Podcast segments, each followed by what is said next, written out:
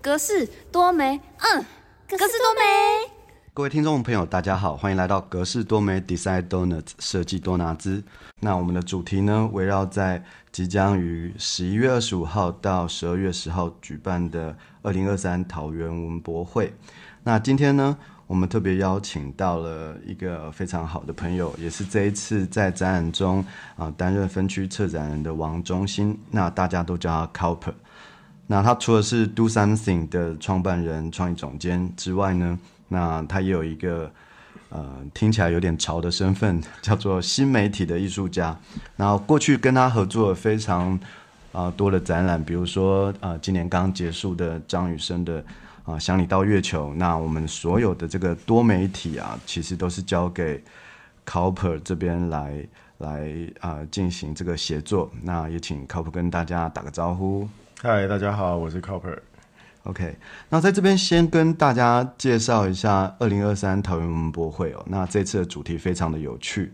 我们用这个生态演化的这个论点来讨论桃园这座城市。那既然是生物的演化呢，我们就想象其实桃园有点像是拥有自己的能量，然后在各种的这个因缘或者所谓的各种机缘下，诞生了非常多有趣的生物，我们把它称之为。啊，超有种，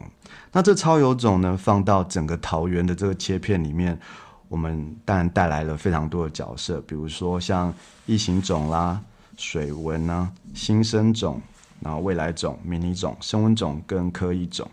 那这次请呃中心这边来担任的就是迷你种这个特殊的种类的策展人，那。呃，为什么会找他来当这个迷你种这个议题的策展人？其实有几个我自己的观察啦。第一个，当然大家知道，其实呃，Cooper 也就是一个爸爸嘛。那他他有一个我们平常大家呃，不管是办活动或举办展览，都会看见他带他的小朋友皱皱来到现场。那所以我觉得，既然迷你种其实是在讨论关于幼儿教育这个东西，那我们就。想先听听看，Cooper 在接受到迷你种这个任务的时候，他怎么对于所谓的呃城市眼镜或者说教育幼儿教育这个议题，他所想要切入的观点。OK，好，其实真的，你没有小孩之前，其实你真的不会去想这些事情。那你以往的学习经验，就求学经验，其实。跟现在其实差异蛮大的。那我也是因为有了小孩之后，开始对于就是小孩该怎么养他、怎么教养他这件事情，就是开始哦注意到，其实发现台湾的条件或者是一些一些周遭的一些资源，到底是什么样的一个现况。那过程其实这几年真的是从幼儿园开始到现在念国小，其实就是不断的在在。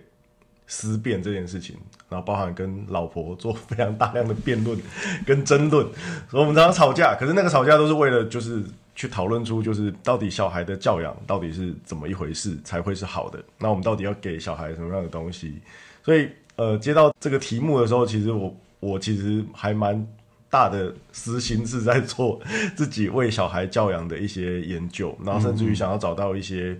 呃，更更自己更更能够相信或更能够理解的一些角度，去去去组织成这个展览的核心论述。那我们自己的观察里面啦，就是其实呃，小朋友被环境影响其实是非常重要的。所以不管是学校，可能我们开始会觉得哦，小朋友要教他是不是找好的学校？可是我们其实发现，其实不全然是学校，因为他可能有更多的时间是待在家里。家里的环境跟跟他离开学校后的一些空间跟使用，陪伴他的人其实也非常重要。所以其实小朋友的成长的状态，其实已经不只是在知识上面，你教他什么，他就会变成什么样的人。更多的是身为家长，你的应对或讲话或你面对事情的一些方式，其实会让小朋友会呃自己就会慢慢的被感染，或者是。潜移默化，那我们自己觉得，反而这几年大家在谈的，并不只是知识教育或考试的那件事情了，反而大家这几年在聊的，更多的是怎么用素养教育的方式去，呃，带带领小孩成长。那所谓素养教育，其实就只是知，它里面包含的知识，然后跟跟你的态度，其实这件事情是一一起的，它不会只是单一只有知识面的事情。所以，呃，我们便在思考，就是我们到底要给小孩什么样的条件，那让小朋友可以过得更好，或或让小孩子的成长可以变成是我们要的样子。那我们就其实把我自己养育小孩跟这个展览想谈的东西就做了一个结合，然后试着在这次的展览里面去找到一个论点，然后为大家来带来一些有趣的一些观点跟研究。对，大概是这样。其实各位观众可能会觉得，哎，其实呃，想象中的所谓文创博览会，可能就是比较关于这个设计啊，哦，或者是呃，针对这个。政宣或或者是呃解释城市，但那时候其实，在跟呃中心这边聊到，如果呃我们有机会将展览的这个年龄层哦稍微再延伸一下，那比如说呃我们不管是谈到设计或教育，其实大家就回归到呃大家应该都有听过所谓的儿童是国家未来的。主人翁这样子的论点哦，那就像呃 c o b 刚刚说的，其实我觉得小朋友这个议题常常会是我们在所谓的观展年龄或大家认为看展比较容易被忽视的一块，但它又非常的重要。那尤其是在桃园这个地方哦，我觉得其实桃园这个地方蛮有趣的。那 c o b 可不可以跟我们讨论一下，说你在想要做这个题目，然后真正进到桃园之后，你的田野调查的方法，或是在这个策展的过程中，你有得到了什么样子的呃新的启发或协助？嗯，我们开始回来桃园这边做田调的时候，其实发现几个有趣的特征，就是第一个，桃园是呃最年轻的一个城市，就是它年龄层是最低的。然后第二个是桃园的一些公共建设，包含是呃特色公园，你会发现它是全台湾最多的，而且数量最。最大而且最完整的，那包含里面的很多呃政策，其实都有针对呃幼儿就儿童去做相对应制定一些很好的一些优惠的政策。那我们其实发现，其实桃园是一个最适合养育小孩的一个一个城市。所以从这里面，我们开始好奇，就是这里面的呃各种各种条件，到底可以怎么样去帮助到小朋友？那实际走访之后，我们发现就是。包含他们的公共建设，我觉得最有趣的其实是从先从那个公务局那边分享过来的，就是他们的一些特色公园。那里面的游具发现再也不是那种公版的的游具，反而里面个游具几乎都是游乐场等级的，而且也是呃委托很多很棒的设计师进来为小朋友去打造各种的公园。那我们其实实际走访，我们真的就带了一整群的小朋友，带我儿子，然后跟他周周围年龄相仿的小朋友，大概是一年级、二年级左右的年纪的小朋友，一起实际去去踩点做填调。那我们其实实际运作后，就是实际带他们去看完以后，其实发现小朋友在整个。空间里面，我们觉得他们其实非常开心，就是那个开心的程度不是假的，就是你不会觉得他们，他们因为到了一个空间以后，他们会开始自由的探索，然后试着去攀爬，试着去挑战自己的一些限制，甚至于是有些地方开始有点恐惧了，那他们试着会去想办法解决问题。那我们也回头去询问跟公务局这边的讨论，其实我们其实蛮在乎的一件事情，就是我们呃。你们怎么去定义小朋友游戏的时候，什么东西叫做好玩的游具？因为我们觉得，就是如果是很漂亮或很好的设计感，可能是我们大人会觉得品质不错，可是那不一定是小朋友喜欢的。那反而我们就在讨论什么样叫好玩的游具这件事情上面，我们其实得到一个蛮有趣的答案。他说，危险的程度其实那个刺激感反而会让小朋友觉得有趣，所以他们在设计游具的时候，并不是一昧的，就是完全把。整个空间打造的是完全不会受伤，很安全，因为它安全的游具其实对小朋友没有刺激感，尤其越高年级的，他们其实需要更多有挑战性的一些任务，可以让他们自己达成。所以有趣跟安全性之间，我们其实就发现哇，原来桃园在思考这件事情上面有有蛮多不错的见解。那我们也希望在我们自己整个展场里面，也可以去把这个题目可以让我们的呃展场中间的游戏区可以被呈现出来，对。哎，那我想问一下，刚刚有提到所谓的特色公园这件事情，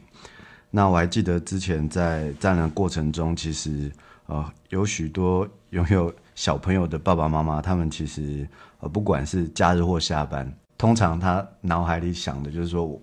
我我接下来要带小朋友去哪里？那也许公园是一个啊，不管是以社区来讲，或你的生活来中非常重要的一个户外场域。那到底哦，我们所谓的特色公园跟一般所谓的这个公园，它在设计上，或者说所谓它游具的呃设置上面有什么不一样的的地方？我觉得特色公园其实有提供了小朋友去更自由游戏的一个一个环境。所谓更自由游戏，就是那些游具并不是传统那种公版的，就固定一个楼梯上去，然后一个溜滑梯滑下来这种形式。他们其实会在结构上面打造出更多可能性。那小朋友其实，在这样的有自由度的一个空间里面，他们往往会找到自己适合的游戏方式，然后决定游玩的方法，甚至于会因为公园里面的小朋友的多寡。来决定一个自己竞赛的一些方式，鬼抓人啊，或者是什么，或爬快、爬高。那你会发现，这种特色公园，其实在小朋友沟通或理解，或者是跟呃社交上面，你会发现非常的有帮助。因为小朋友再也不是只是排队溜滑梯，他们其实会在那个空间里面找到更多的游戏方式。那实际走访以后，其实小朋友很好玩，就是他们会在现场交到很多朋友，甚至于会不顾爸妈。其实都不认识，他们就会自己约说：“那我们明天再来哦。”会发现他们其实开始会有很多自己的想法，跟跟游戏性，跟各种想象的空间在里面发生。所以，嗯，我觉得特色公园在呃，我们自己在理解整件整个就是以以环境会影响到小孩教育这件事情上，我觉得从里面看到很多讯息。那你们这次的题目其实我我看蛮有趣的，叫《迷你种儿童的游乐指南》。对，那英文是叫做 Free Play。对，那可以跟我们稍微再讲一下，你们在这个展览里面其实不断的有提到说，你们希望把 Free Play 这样子的概念的这个倡议，可以更啊明确的，或者说利用展览的方式来让啊来访的大朋友们去理解这个 Free Play 的意涵。那在这边可以跟大家介绍一下关于 Free Play 的这个概念吗？嗯。其实这几年在呃联合国这边，其实有做了一些讨论，就是其实小孩应该要有游戏权，它跟人权其实一样的。因为现在小朋友发现，可能因为家长工作的关系，其实家长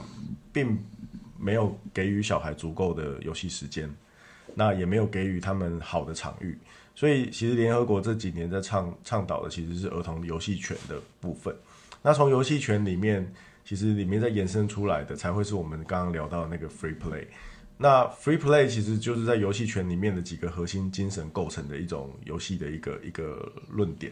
那这几年我们在台湾这边其实有特色公园联盟特工盟，他们其实也在针对 free play 去做倡议。他们倡议的方式其实有更多更宽广的一些角度，包含儿童游戏的东西，说不定已经不用在公园了，甚至于可以拉到街道上。街道上其实找到好的。呃，一些公共设施的一些规划，其实街道也是适合小朋友去游戏的。但是它是，它对我们来说是一个，我觉得是一种倡议了。因为现在街道可能都还有谈论各种路权的可能。可是特色公园联盟他们除了不断推测公园的的进化以外，他们更去把 free play 这个概念落实到各种场域里面。那其实你可以回想，就是小时候我们其实没有公园，没有。没有东西玩的时候，你会发现，就一个大草，可能庙前面的一个大广场，上面有棵树，然后小朋友其实地板也不是什么干净的地板，就是泥土地。我们小时候去去到那边，你会发现，我们就自己会找到玩的方法。可能我画画线，我就自己在那边玩跳远，或挖挖洞，我那边打弹珠，然后甚至于我们就会自己在那边爬树。其实我们小时候在享受游戏这件事情上面的自由度反而更高。可是现在的，因为都市建设的关系，你会发现很多东西被规划好、被定型了以后，反而那个自由度跟小朋友可以玩的空间反而并没有那么多。那所以我自己觉得，在呃，这是桃园的的角度下，发现桃园在思考这个场域的时候，其实把原来那种自由度抓回来了，然后把那种可能性也放回来。我觉得这是一个蛮有趣的一个一个观察。那你自己在做这个展览的过程中，你会？开始，比如说你你下班要带皱皱出去玩，你会去想说，哎，这个这样子有 free play 吗？或者说，你会不会在这个研究这个题目过程中，然后也也把这样子的概念放到你自己跟呃亲子互动的一个想法里头？我可能是因为，嗯，应该说我我应该是在还没有接到这个工作前，我就是试着在落实这件事情的的的家长。嗯嗯嗯。那其实我尽可能的都会希望周末我就是陪他，然后带他去我觉得可能有趣的公园或场域去去去去玩。所以呃，回过头来就是。在这次策展里面，我觉得它反而是我检查我以往经历过这些这些尝试以后，小孩养成上面，我自己觉得是一个，嗯，算是我觉得是算是一个总结，有一个小结论呐。那我我自己觉得我还蛮庆幸之前是用这种方法带他陪他，然后去去各种地方玩。那当然我不只是公园了，那我自己觉得给他环境这件事情反而是重要的。应该说，我跟我太太我们在思考小孩要给他什么的时候，其实就不会以传统体制内能给的或现行我们家边周边能够有的环境去思考小朋友的养成。那基本上我们更是以挑选，就是可以创造这样情境的一些营队啊，或者是场域啊，试着让小孩可以进到里面。养育的过程中，我觉得从这边就得到比较多蛮多策展源头，我觉得蛮核心的一些。精神，然后甚至于是已经有一些经验的，才有办法去转化成这次展览内能拿出来的东西。那这个展览里面呢，我看到你们一直在提到的几个关键思考，一个叫做所谓对的场域，然后这个对的场域其实呃听起来，但我们就要去问说，那那什么叫做对的场域？那关于关于这个场域这件事情，你们怎么去定义它的？好坏或者弹性，嗯，我们自己在想的是，其实它跟可能不只是在桃园，而是一个小朋友成长。因为你你会发现，就是有人说小朋友要小时候，比如说他有在英语的环境下长大，那他小时候其实英语的语感跟口语其实就会变得比较好。嗯嗯嗯。那你会发现，那个其实不是教，而是他在。对的阶段有环境给他这些东西，他其实就会自然变成他成长里面蛮重要的一个因素。那我们有调查到，比如说青少年时期，你会发现，不管你是各种兴趣的养成，或听音乐的习惯，或视觉美感的习惯，在那个时候他很大量的去接触的时候，你会发现那种潜移默化的东西都是环境养成的，而且这个养成不会只是那个时间，有可能影响到的长度会长到几乎是他这辈子。或者往后十年、二十年，会影响到他对于某些东西下判断喜好，或者是生活习惯上面的秩序上面的建立，都会有有相对应的影响。所以，呃，我们自己觉得环境给小孩的影响力，不是那么当下直白的，就好像你做了 A，他就会有 A 反应。我觉得他影响到的反而是更长远的这件事情。所以我们自己就会开始回过头来，就是小朋友环境里面 的每一个因素，我们就会开始去检查到底哪些是对的或错的，包含尤其是家长本本身，其实就是一个影响小孩最重要的因素，因为你的回答方式跟你的情绪反应，或者是你对别人、亲人或家人对小孩讲话的方式，其实小孩你没有教他这么学，他因为成长在你旁边，他就会。跟着你做一模一样的事情，所以往往我们有时候都会被自己吓到。小朋友突然有一个很比较有情绪的反应出现的时候，我们就会思考：哎，是不是我们曾经在碰到什么挫折或碰到什么问题的时候，我们做的这样的反应，所以导致小朋友会学。我们自己就觉得哇，那这种不管是家里陪伴或环境的因素，其实完全会潜移默化让小朋友的成长。我觉得那件事情会有很强的关联性在，所以。我们自己在想的是，你教养一个孩子，其实就得要从外围的环境开始去思考起，怎么把所有东西调整到对的方方向。那即使我们可能我们的原生家庭不一定是这样给我，至少我们可以从这一代去选择好的环境，然后我们做好的反应，然后去陪伴他，让他可以在比较正确的情况下长大。那至少我自己觉得就是。他在几率上面可以比较往我们觉得比较好的的的状态去去前进，而不是就是期待他可以突然来一个基因突变。我们都做一样的事情，小孩其实不太可能会突然变成特别的优优呃优秀，因为其实小孩的成长或者小孩的样子基本上是建立在父母的起跑点上。你父母其实会影响，就是他的起跑点，所以我们其实都在调整这件事情，然后怎么调整它，怎么优化它，让小朋友在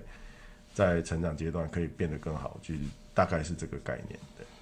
其实我自己都嗯很佩服然后好奇哦，因为大家知道说，呃，设计师或者是从事这个呃不管是创作好了，或者是创意相关的人，大家看起来其实都。非常的忙碌哦，但是在这个呃小朋友的这个所谓成长环境里面，还有另一个很重要，就是所谓有品质的陪伴的这个这个状态。那你你是怎么样去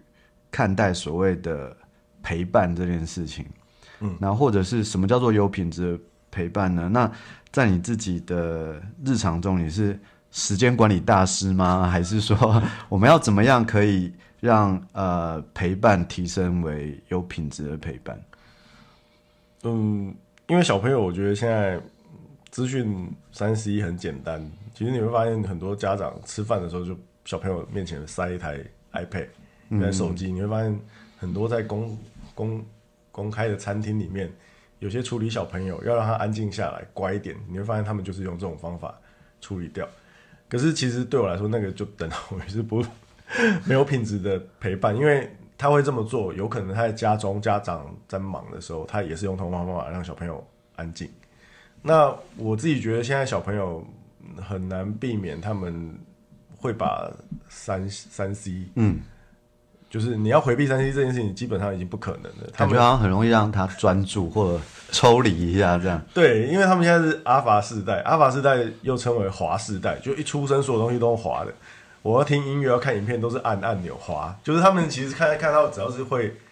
荧幕，他就滑动，嗯，所以他们其实自然而然看到电视，他们也想滑，看到任何东西都想滑。他们滑世代，其实我自己觉得，呃，手机这种东西，其实大人都自己克制不了，我们都被养成这种习性的。那我觉得小朋友在白纸的状态下，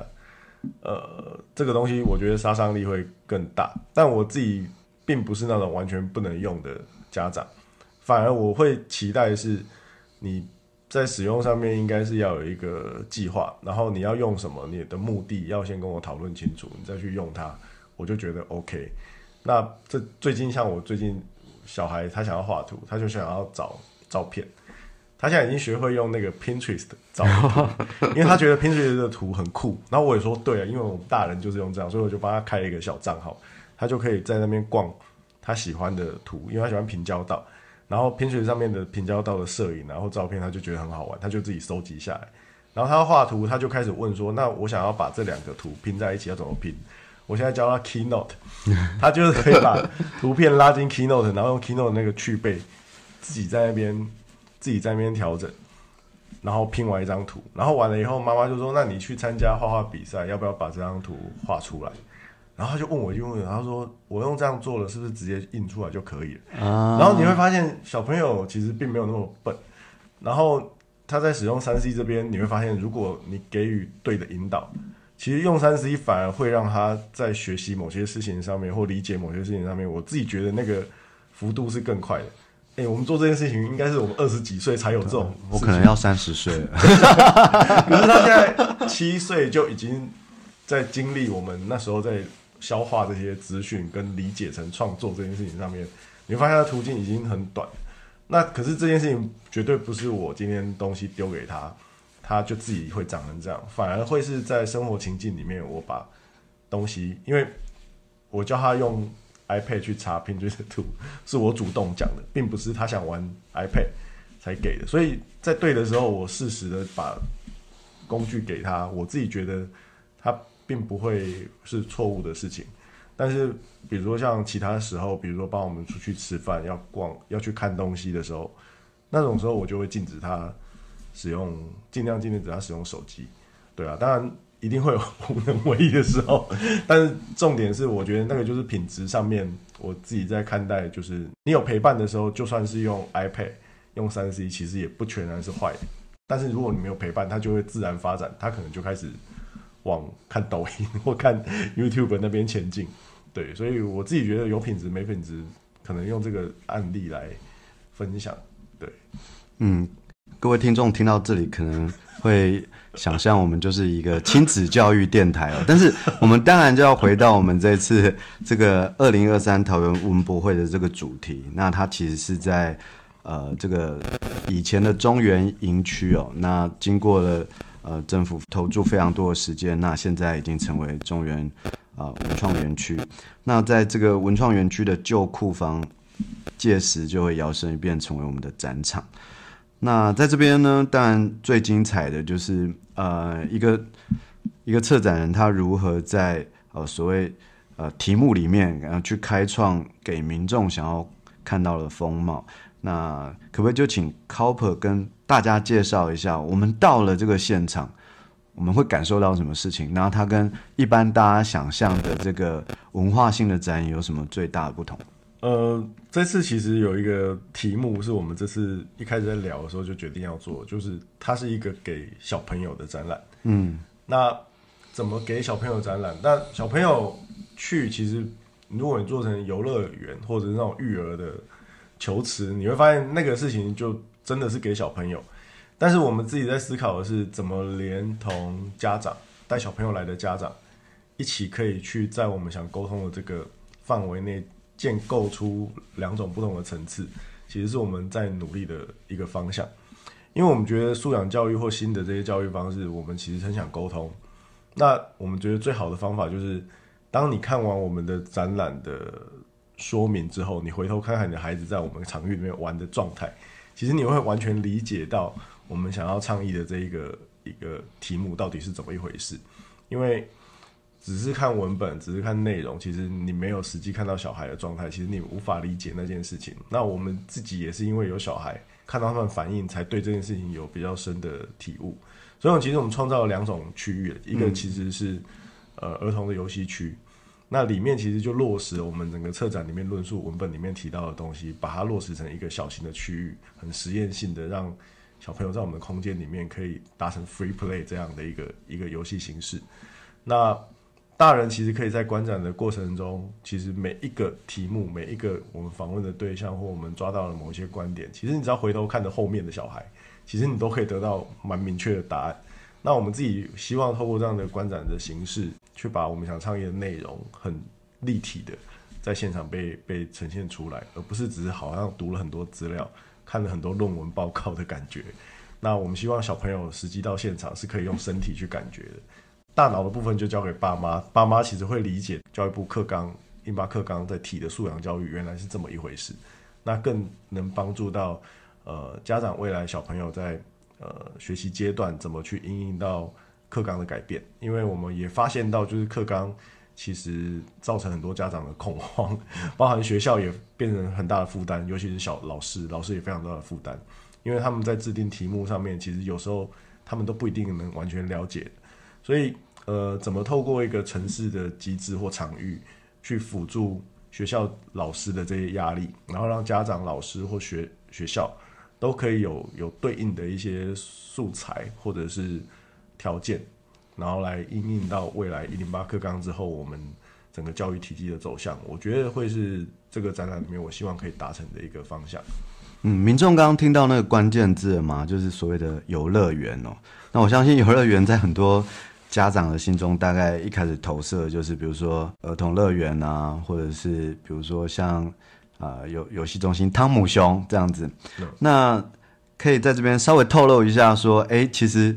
你们如何打造出一个具有所谓 free play 这种引导性的游戏场域？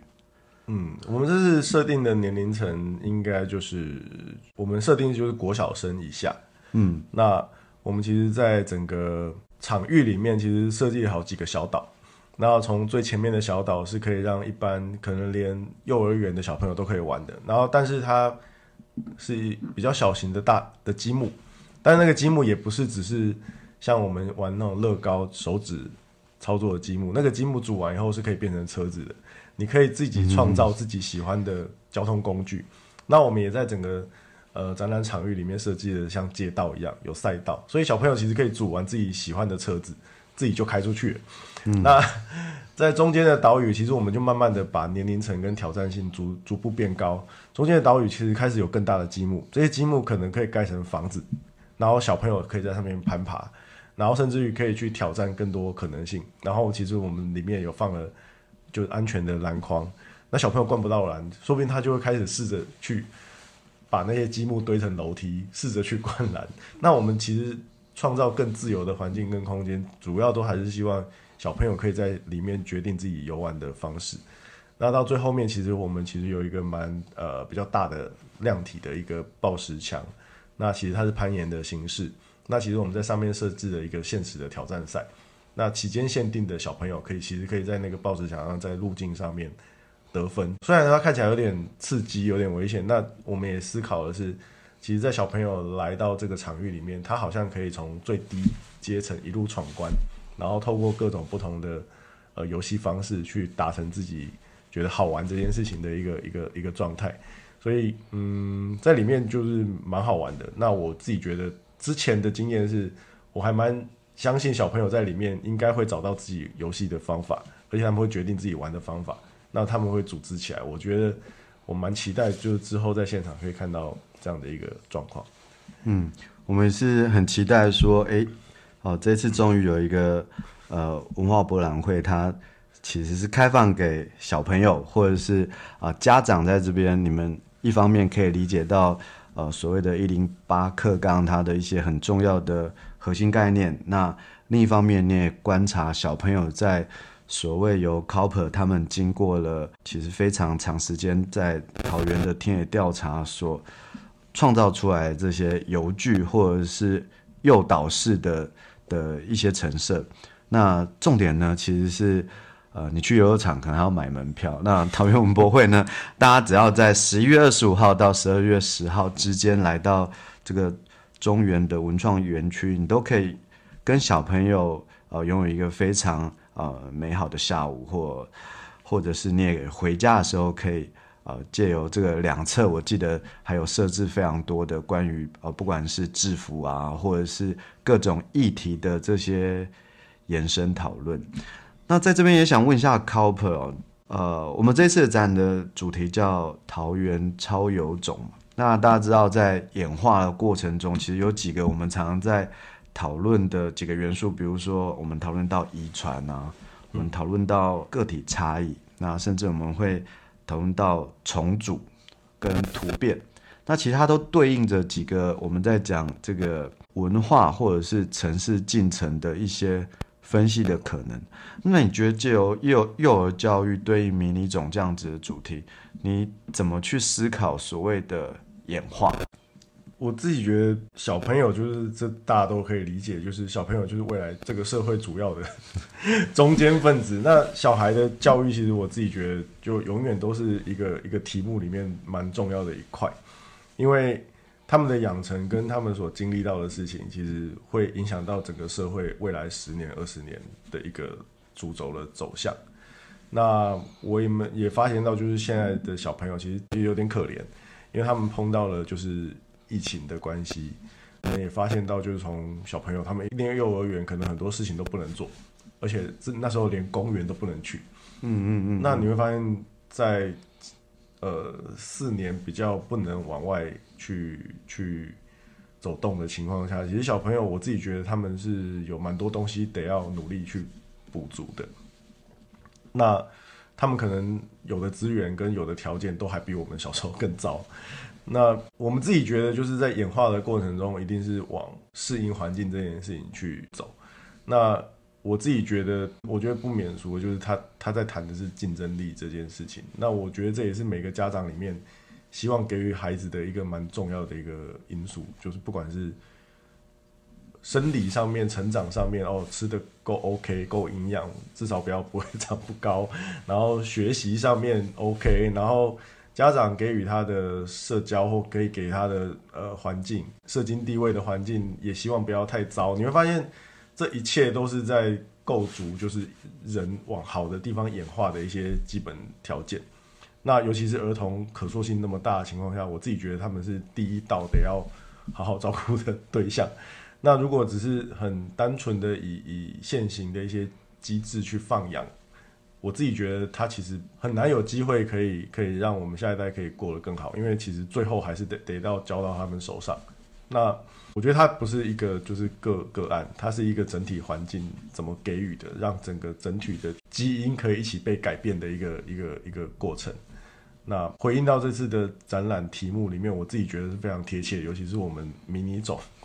我觉得它真的是整个物种里面的最源头，就是从他们做起，其实后面很多事情才有改变的一些机会跟可能。嗯。那最后，我们这边想要问一下 Cooper，我们回到这个所谓地方性的文博会的这个脉络主题。那你在前期其实你刚刚有说过，其实你们进到桃园去做了一些田野，也带着小朋友实际跟在地的一些在幼儿教育耕耘多年的叶子去做了营队等等。那有什么东西是你回望桃园这边城市，或者你在参与田调的过程中？啊，你觉得这个城市很有趣的地方？我觉得这边留了蛮多木艺、工艺这些东西。那我觉得很好玩的是，我们带小朋友去参观那个木艺博物馆的时候，他们才发现原来玩具是可以自己做的。哦，陀螺或者是小朋友一些玩具，我们带带他们去现场学会怎么画陀螺，然后玩陀螺打出来后，就是你上了不同颜色会融合成。颜色其实也透过这样的方法让小朋友理解就是色彩学的事情。然后我觉得那天最有趣的是，小朋友居然对玩陀螺这件事情觉得太好玩，就是他们带陀螺就一直在那边打，打到不想走。那我们也发现，就是数位化的进步，其实有时候会太依赖数位的媒介或题材去做做教育内容。可是返回来，其实有一些传统的东西，好好的被整理过后，其实也是很适合被重新放置在小朋友的学习领域里面。那我们就觉得桃园其实有蛮多这样的一些场域跟题目，其实很适合他们发展。因为那天在那边刨那个木片，一片一片刨下来，他们原来发现说这很像纸哎。他们才发现，就是这件事情跟纸的那个关联性。那我就觉得，对的场域或者是一些桃园的的条件，是可以让小朋友可以在这边得到蛮多新的体悟的。对，嗯，其实桃园最近在各种这种公共场域的建设非常多。那我知道，他其实他们也成立了儿童美术馆嘛。对。那关于儿童美术馆，其实这个真的要聊聊起来，又是一个很有趣的议题。因为其实很多人都说，这个美感教育的启蒙，其实就是要从感受啊，或者是尝试这样子。那你们也有针对他们未来的这些呃持续要发展的政策，有去进行跟他们的相关的讨论吗？呃，儿童美术馆我们有去观察，其实以往都附设在美术馆底下，嗯的其中一个就是专门给儿童的区域。那其实整个建制大部分都是以这样的结构去设计的，但是这次桃园是完全只是为了儿童，它是本体就是儿童的一个美术馆。那虽然现在还在开幕，然后也还在增建，邀请策展人去里面做提案，就是现在他们公部门招标还在进行这个程序中。但其实以他们的大方向来说，我自己觉得他们其实是以儿童为出发点，这件事情我觉得还蛮明确的。那我们也很期待未来就是儿童美术馆。他们现在的那个空间其实很漂亮，我都还没去看过，因为他们还没开放。但我们自己觉得那边的场域应该是有蛮多可能性的。对，相较于其他博物馆里面附设的那种儿童美术馆，小小的，以那个空间来说，我觉得应该是在美美感教育上面，我觉得会会蛮有帮助。OK，那其实节目进到尾声呢，我们这边就是非常建议说，哎，其实呃，除了你是一个本身喜欢呃接触艺文活动、观展的朋友，那在这次文博会里面也特别会邀请到呃有小朋友的爸爸妈妈来看这个桃园超有种里面的这个迷你种这个场馆，你可以让你的小朋友透过呃车展人的规划，在他们的呃肢体动作或者是你可以观察他们行为去。体会一下这个所谓 free play 的倡议，那大朋友呢，其实你也可以看看啊，桃园不管是在课纲、在公共建设或我们刚刚提到的特色公园这边，啊，你也许就可以在观展的过程中，然后拿到一本这个所谓的这个游乐指南。我觉得这个游乐指南是非常吸引人的。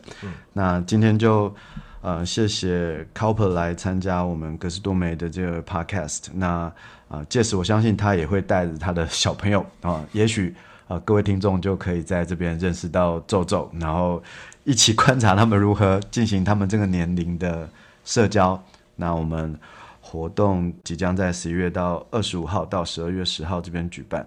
那也跟观众说声再见。好，谢谢大家，拜拜，谢谢大家。